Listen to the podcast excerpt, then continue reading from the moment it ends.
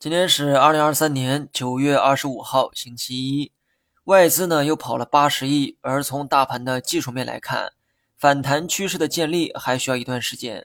别问我这个时间是多久，这不是人能预测出来的。讲这些可不是为了传播负面情绪哈。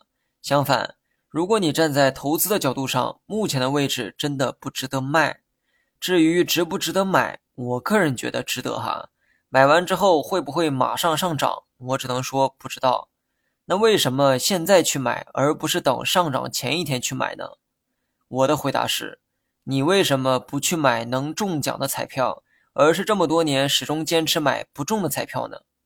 你或许觉得我这个回答很白痴哈，因为你明白，一旦未来中了大奖，一定要归功于过去的坚持。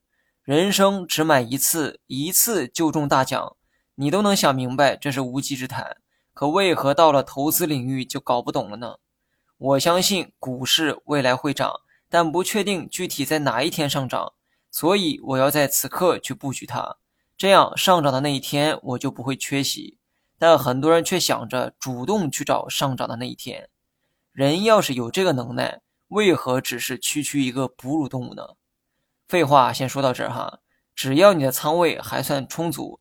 三千点附近就可以选择提高仓位，如果未来跌到两千九百点，那就用剩余的仓位继续加。